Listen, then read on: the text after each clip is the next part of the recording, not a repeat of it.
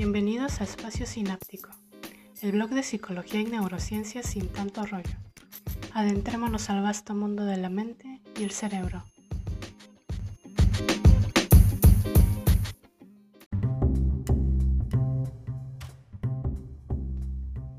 En un episodio anterior hablamos sobre las generalidades de la memoria, los procesos de codificación, almacenamiento y recuperación, la memoria a largo y corto plazo, el olvido y otras cuestiones que ayudan a establecer la importancia de este proceso.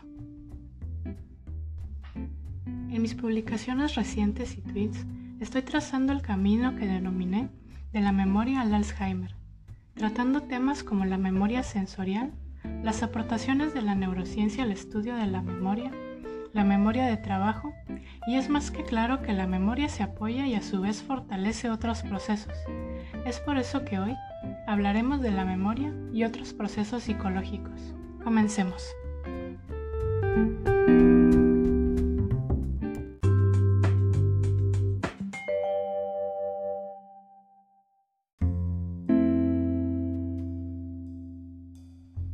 La memoria no trabaja de forma aislada, recibiendo, guardando y recuperando información sin orden o significado, por lo que necesita otros procesos para que todo eso a lo que estamos expuestos tenga sentido y sea de utilidad. Para no llevarnos todo el día, vamos a establecer de forma general algunos procesos importantes involucrados.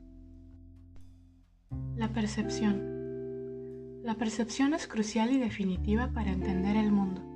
Es la manera en cómo se interpreta y se entiende la información que se ha recibido a través de los sentidos.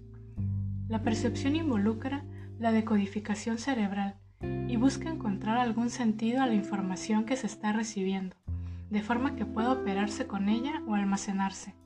Es el primer paso que conecta el entorno con nuestro mundo interior y mental. Cuando leemos, por ejemplo, no involucramos solo el acto de ver las letras, sino de interpretar las relaciones entre ellas, y lo mismo pasa con los otros sentidos. La percepción implica la captación de información y su posterior procesamiento en la memoria para dar un significado, cosa que no podría ser si careciéramos de un repertorio de datos con qué comparar. Por eso ambos, memoria y percepción, son indispensables.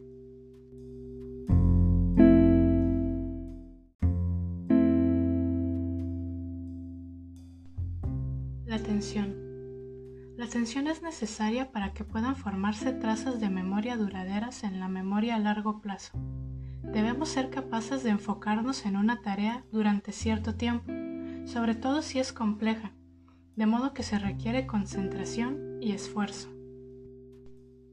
La atención es un mecanismo cerebral que permite procesar los estímulos, pensamientos o acciones relevantes, y más importante aún, tiene la capacidad de ignorar estímulos irrelevantes o distractores.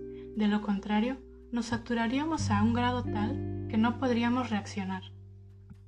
Por eso funciona en conjunto con la memoria y es tan importante que cuando la atención falla, la información no puede consolidarse y eso nos pone en problemas a la hora de recuperar cosas necesarias, como podemos ver en personas con déficit de atención, que parece que olvidan lo que les dices, pero puede que en realidad eso nunca haya llegado a la memoria a largo plazo.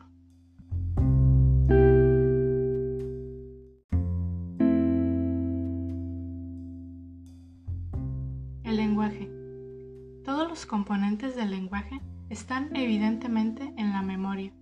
Los símbolos, sonidos, conceptos, significados, reglas gramaticales, palabras, todo eso que nos permite comunicarnos y que hemos ido aprendiendo está ahí Así que no hay duda del lazo fundamental que estos dos procesos comparten, ya que no solo nos permite tener una forma de hablar, escribir y leer, sino de entender y también aprender muchos otros idiomas.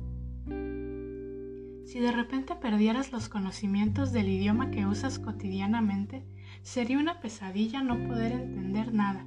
Y peor, imagina que no importa lo mucho que progreses en el día, vuelves a olvidarlo. Eso te pasaría si el lenguaje no estuviera almacenado en la memoria y pudieras recuperarlo cuando quisieras.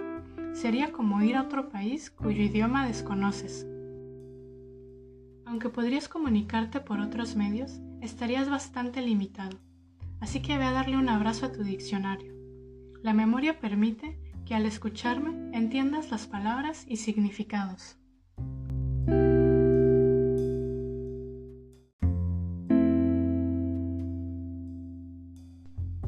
Motivación.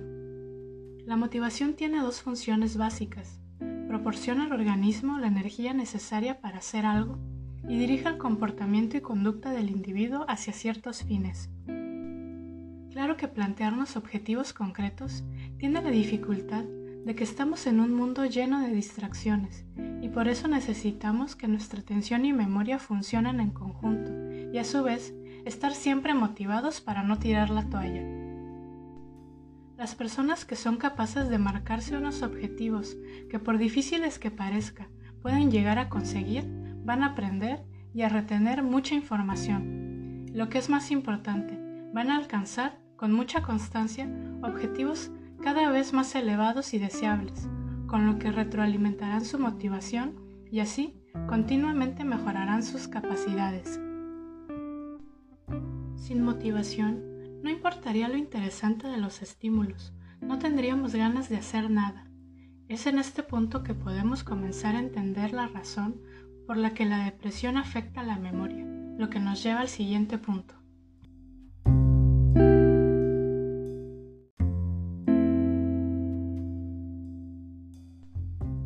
emociones.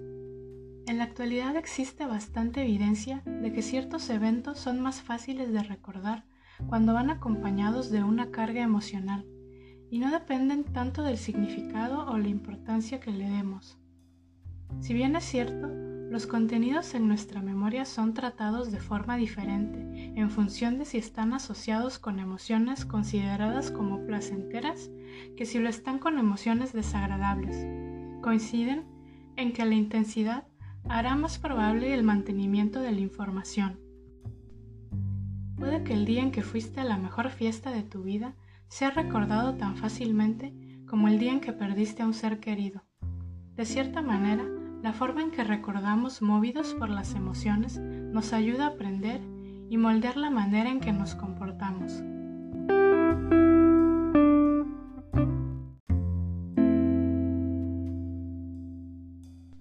funciones ejecutivas.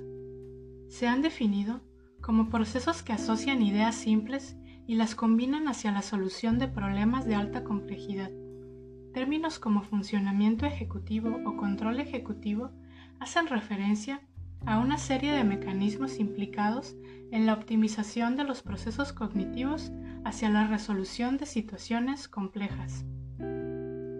Si estuvieron un poco atentos a mis últimas publicaciones, pueden ver que se relaciona bastante con la memoria de trabajo, ya que mantiene la información, la orientación y la adecuación de los recursos atencionales disponibles, así como inhibe las respuestas inapropiadas y monitorea la conducta en referencia a estados motivacionales y emocionales del organismo.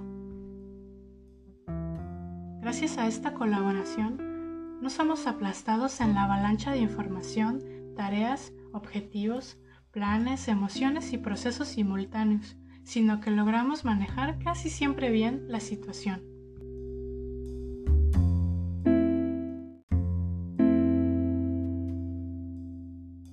El aprendizaje.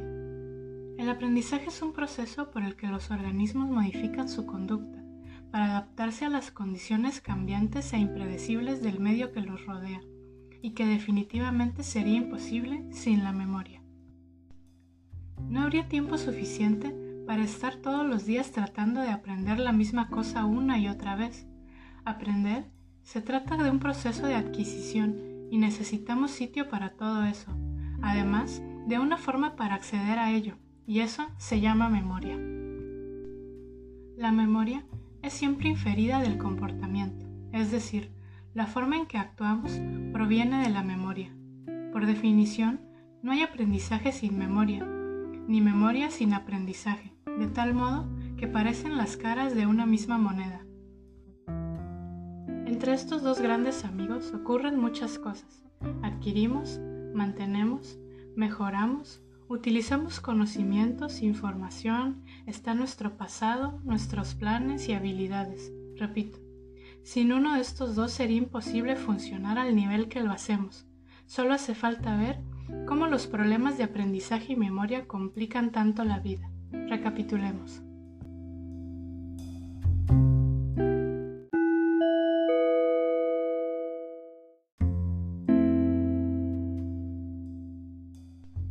La memoria es un proceso indispensable para saber sobre nosotros mismos y el mundo. Hechos, recuerdos, hasta esos planes futuros necesitan de la memoria. Todas nuestras habilidades, aprendizajes, experiencias y por supuesto el idioma que usamos está todo ahí. Dependemos de la capacidad de almacenar, codificar y recuperar esa información, además de entender cómo y cuándo utilizarla. En este punto no cabe ninguna duda de que la memoria es esencial y por maravillosa que parezca, no puede trabajar sola.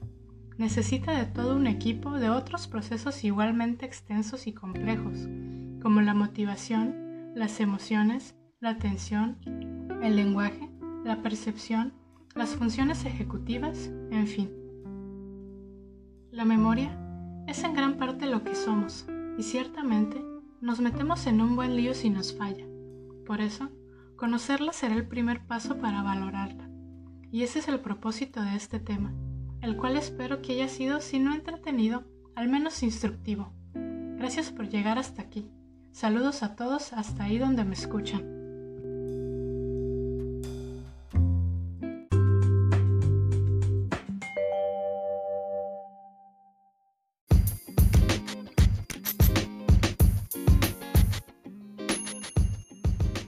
Recuerden que pueden leer este tema y mucho más contenido en mi espacio sináptico.blogspot.com, donde dejaré enlaces a otras lecturas interesantes.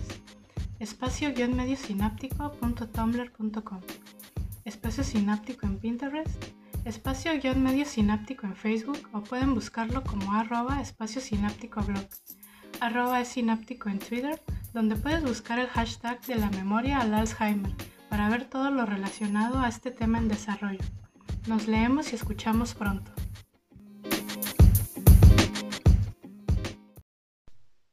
Bienvenidos a Espacio Sináptico, el blog de psicología y neurociencias sin tanto rollo. Adentrémonos al vasto mundo de la mente y el cerebro.